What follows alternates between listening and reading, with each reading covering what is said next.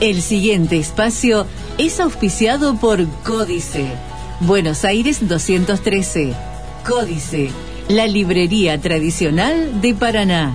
Hablar de libros es hablar de Códice. De libros nos va a hablar la profesora Beatriz Arbacetti y particularmente de una novela que se llama Hoy he conocido a alguien. ¿Cómo andás, Beatriz? ¿Qué decís? ¿Qué tal, Antonio? Buenas tardes. ¿Así se llama? Sí, efectivamente, eh, es una, una novela mm, breve, eh, muy dinámica, de, de fácil lectura. Su autora es Eh, Milena Busquets. Exacto, es una mm, catalana. Mm. Nosotros creo que en algún momento vimos una novela de ella, em, creo que sí, hace un par de años. Vos sabés que nosotros, llama- nosotros somos medios brutos. El único Busquets que conocemos es el 5 del Barcelona, que vos no tenés ni, no tenés ni idea quién es, pero el padre, que por supuesto también era Busquets, jugaba jugaba en el Barcelona. Pero es impresionante los lujos que se da este programa de hacer este cruce de fútbol y literatura. Yo hoy yo hablé de un jugador que se llamaba Roque Abayay, que jugó en Chacarita y un oyente me mandó la portada de Abayay, el, el, el libro de Antonio Di Benedetto, ¿no? Mira vos. Mirá, mira, mira mira, mira cuánto cruza entre fútbol y literatura. Con Las- gente, las con, relaciones que se pueden hacer. con ¿no? gente que sabe de literatura, como vos y nuestro oyente, y gente que apenas sí sabe de fútbol, como Martínez y yo. Sí, comparando apellidos nomás. Hasta ahí llega la profundidad. Hasta ahí ¿eh? nomás. Bueno, Bueno, em, decíamos que es una novela mm, narrada en tercera persona, pero la protagonista em, que influye y aparece mucho eh, a lo largo del texto, em, reflexiona, piensa y bueno, ahí aparece la primera persona inmediatamente. Digamos, hagamos un pequeño retrato. Ginebra tenía 27 años y solo experimentaba nostalgia del futuro por lo que podía suceder. Le parecía un hecho irrefutable que su vida era un potencial casi ilimitado. Bueno, esta primera parte eh, o primera frase está marcando un poco el ritmo muy acelerado que va a tener no solo la vida de Ginebra, sino el relato en general, ¿no? mm, Eh, bueno, digamos que ella es una diseñadora exitosa que mm, eh, se ocupa de desfiles, de notas en revistas de modas, hace una intensa vida social. Por razones de trabajo viaja mucho a París, a Milán, a Londres, a Nueva York. Y es una, una mujer eh, joven, moderna, eh, que viste con desenfado, tiene un gusto exquisito y además se mueve preferentemente en círculos masculinos, tiene muchos amigos, es mundana y le gusta la vida nocturna. Y en una ocasión, en una comida eh, a la que le invita una, una clienta que es madura y, muy poderosa económicamente, eh, conoce a Norman, que es un arquitecto inglés, eh, por, el cual se siente muy atraída y, bueno, eh, justamente la frase que da título a la novela es lo que ella confía a su amiga Emanuel, a quien le dice cariñosamente Manuel, eh, con la que comparte una casa, eh, le comenta, he conocido a alguien, un hombre casado.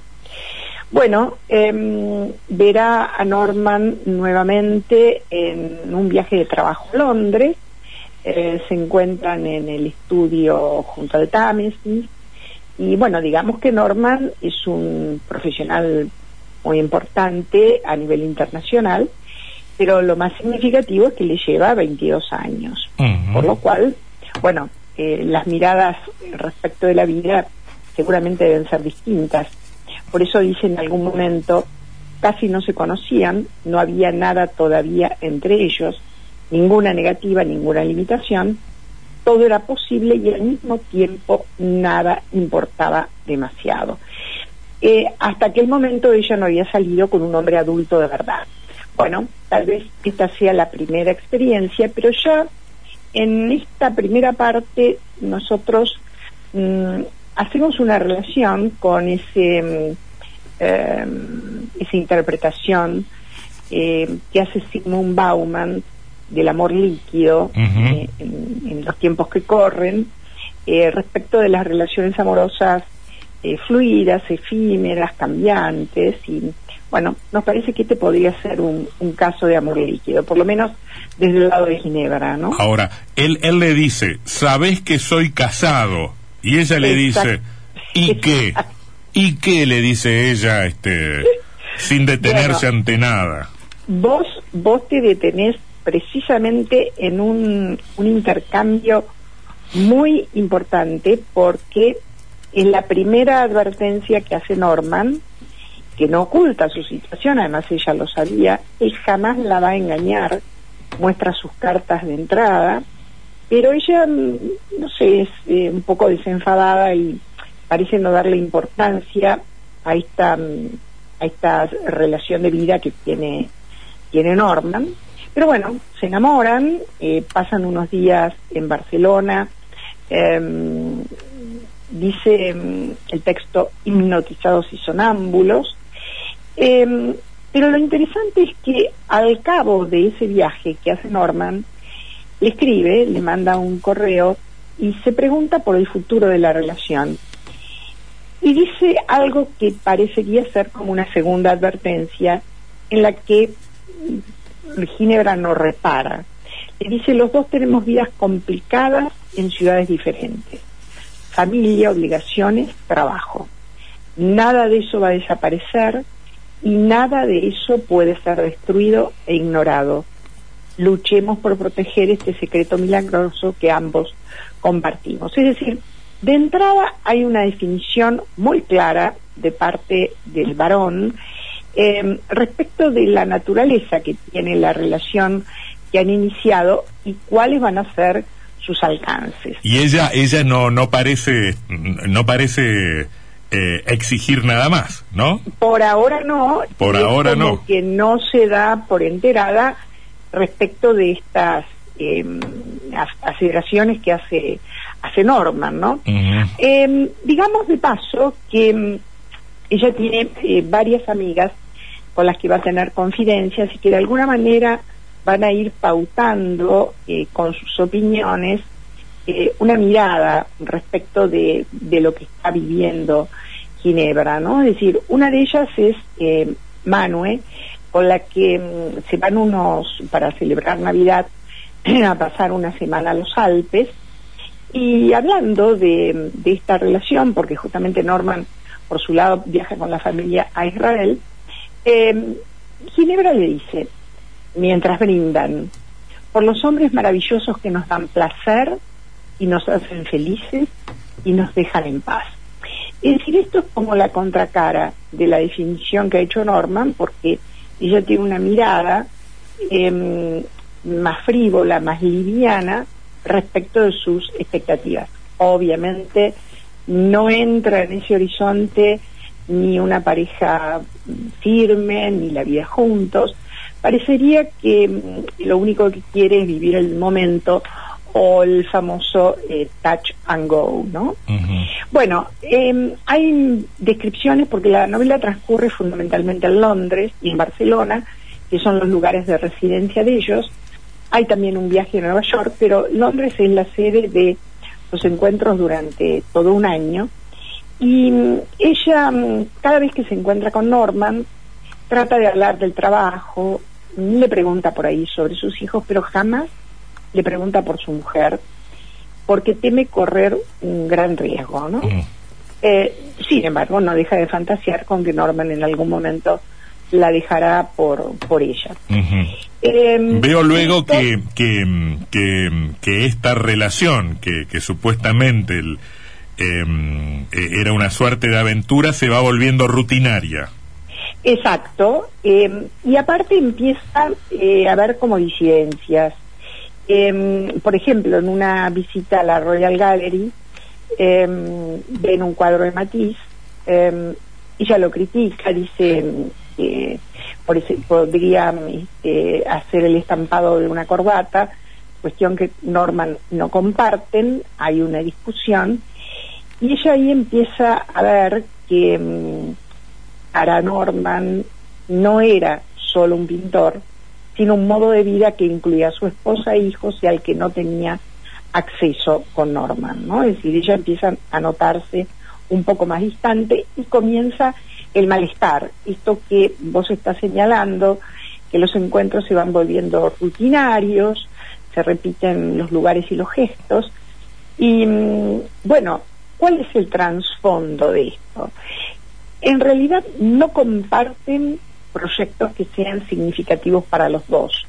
Los encuentros consisten en eh, sexo, paseos, cenas, nada más, ¿no es cierto? Y bueno, eso puede tener eh, una duración eh, impredecible. Te pido que, avancemos hacia, hacia el desenlace porque me, estoy quedando sin tiempo, Beatriz. Bien, bueno, decíamos que ella escucha consejos de sus amigas, pero no la dejan del todo conforme. Por ejemplo, Ofelia le dice, que disfrute del presente. Sin embargo, cuando van a Nueva York, eh, Zoe, que es una vieja amiga eh, del mundo de la moda, eh, le dice algo que a mí me parece que es una de las mejores definiciones de la novela.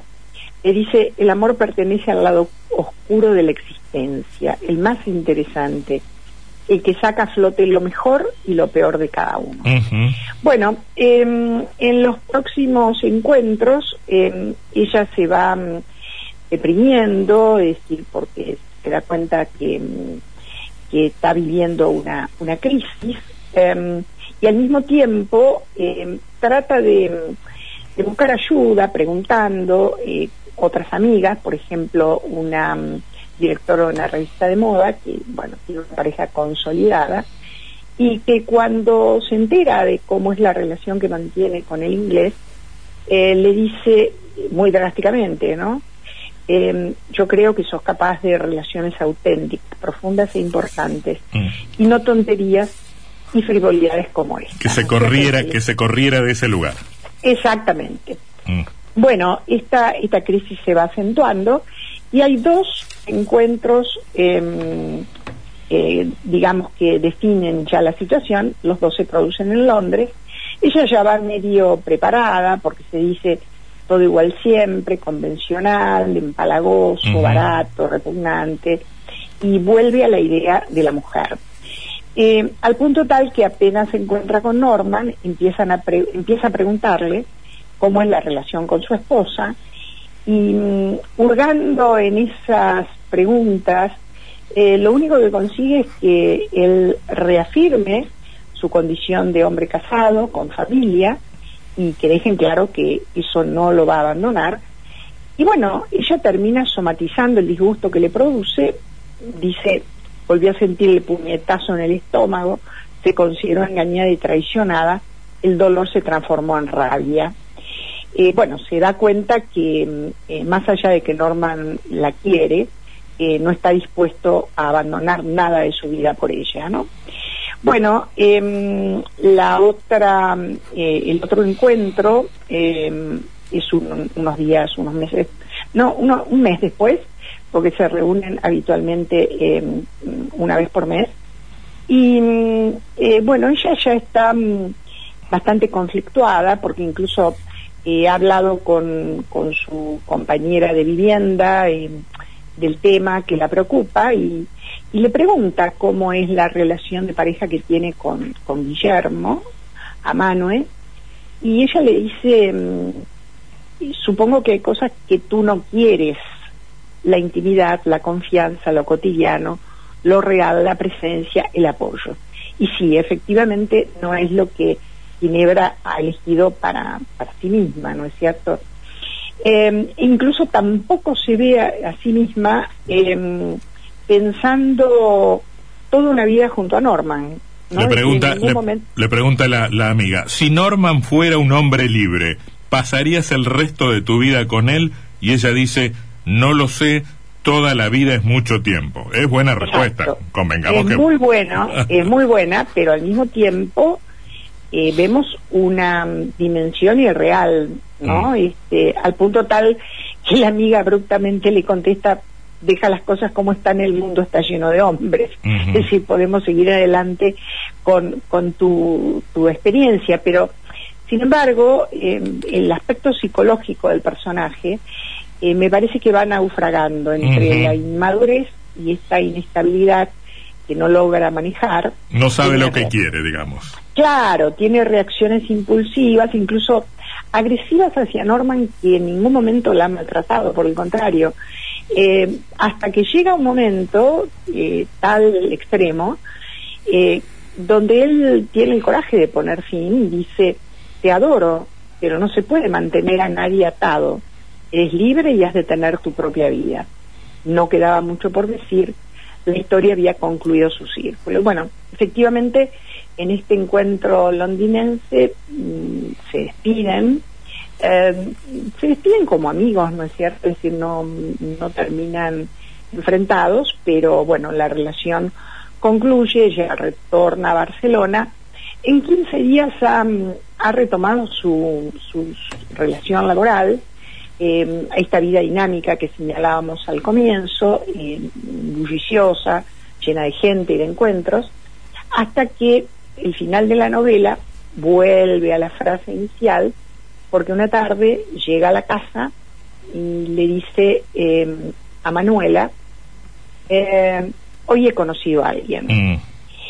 Es decir, el final queda abierto. No porque- sabemos si volvió, si vuelve a empezar, si repite la historia o no, no sabemos. Exactamente, eso es lo que nos preguntamos, si vuelve a iniciar otra aventura o esto ha significado un aprendizaje que puede llegar a modificar su actitud ante la vida y ante el amor. Pero bueno, lo importante es que ella ya no está triste y pareciera haber superado este conflicto con Norman.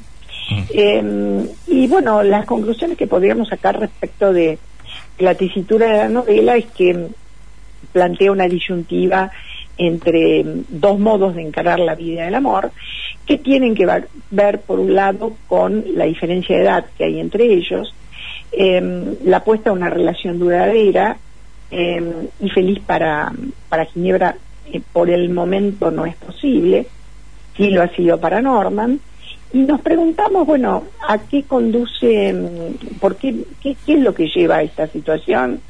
Si es eh, producto de una época, si es la diferencia de edad, si son las perspectivas respecto de cómo encarar la vida. Bueno, son eh, algunos temas que quedan en Mm. suspenso para reflexionar, para pensar y, bueno, de paso para, para interpretar eh, los alcances que puede tener la novela, ¿no? Preguntas que deja hoy. He conocido a alguien de Milena Busquets, el texto que ha recorrido hoy la profesora Beatriz Arbacetti. Gracias, Beatriz. Hasta la semana no, que al viene. contrario, Antonio. Hasta luego. Chau, chau. Este espacio fue auspiciado por Códice, Buenos Aires 213. Códice, la librería tradicional de Paraná.